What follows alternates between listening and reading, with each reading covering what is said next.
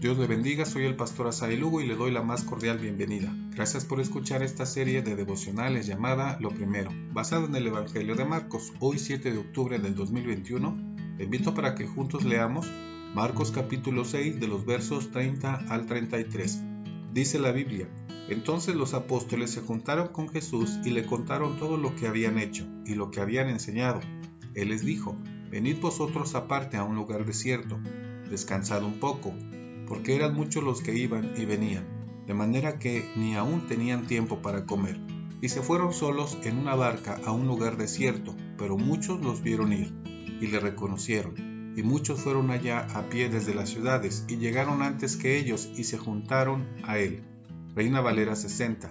Otra versión del mismo pasaje dice, los apóstoles se reunieron con Jesús y le contaron todo cuanto habían hecho y enseñado.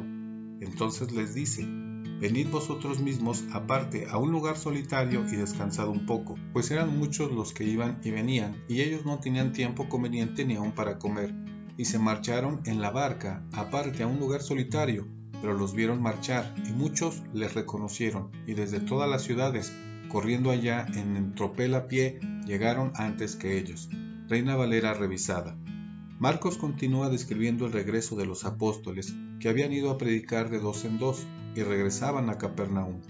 Los apóstoles compartían sus informes, las obras y lo que habían hecho con Jesús. La gente era tanta que iba y venía, así que el trabajo era arduo y no había tiempo aún para que tomaran sus alimentos.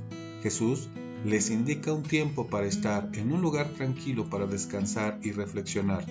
Esto nos muestra que Jesús es 100% Dios y 100% hombre.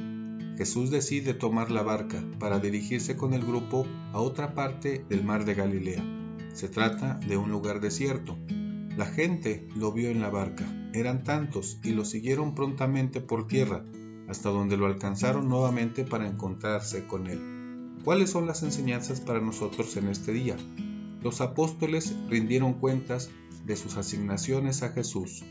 Muestran su reconocimiento como Señor en el cumplimiento de su comisión. Jesús los lleva con él para descansar. La jornada ha sido muy intensa y es necesario tomar un receso. Había tanto que hacer, como hoy en día, en pro del reino de los cielos. El Evangelio requiere de nuestro esfuerzo, incluye diligencia en el trabajo, tiempo para recobrar nuestras fuerzas y tiempo para reflexionar en la palabra. Jesús va al frente y dirige al grupo. El ser humano busca, se afana, se frustra. Su constante insatisfacción le lleva sin sentido a enfrascarse en la saturación, en un vicio, en la indiferencia de la rutina, sin ver que se deteriora cuando vive solo y pierde el enfoque de su vida. Solo el efecto del Evangelio puede ayudarnos, solo Jesús puede darnos el verdadero descanso Solo Él puede suplir toda nuestra necesidad. Jesús enseñaba con sus hechos en cada momento. Su propia vida son la oportunidad que debemos aprovechar para aprender de Él. Nos ha prometido que renovará nuestras fuerzas y seremos bendecidos.